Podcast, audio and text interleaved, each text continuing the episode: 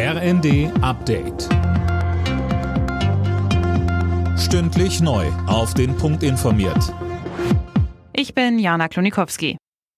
Die Ampel ringt weiter darum, einen Haushalt für das nächste Jahr auf die Beine zu stellen. Und damit das gelingt, hat Wirtschaftsminister Habeck seine für heute geplante Reise zur Weltklimakonferenz in Dubai abgesagt. Mehr dazu von Cornelius Träger.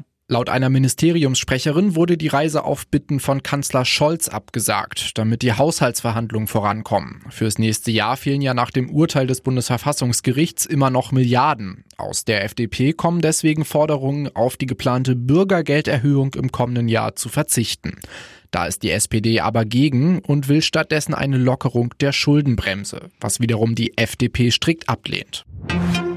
Nach dem Wintereinbruch in Süddeutschland rechnet die Bahn auch heute noch mit Zugausfällen. Insbesondere auf den Strecken südlich von München und bei der Münchner S-Bahn müssen sich Fahrgäste auf Einschränkungen einstellen, teilt das Unternehmen mit.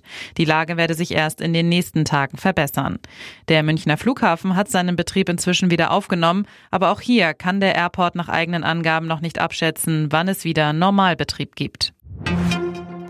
Die Gehaltsunterschiede zwischen Ost und West sind immer noch groß.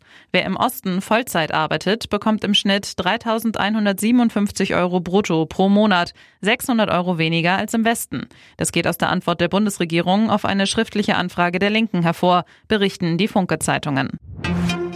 Unentschieden im Spitzenspiel der Fußball-Bundesliga. Nach dem 1:1 gegen Borussia Dortmund bleibt Bayer Leverkusen vorerst Tabellenführer. Außerdem siegte Freiburg in Mainz mit 1:0 und Augsburg gewann mit 2:1 gegen Frankfurt. Alle Nachrichten auf rnd.de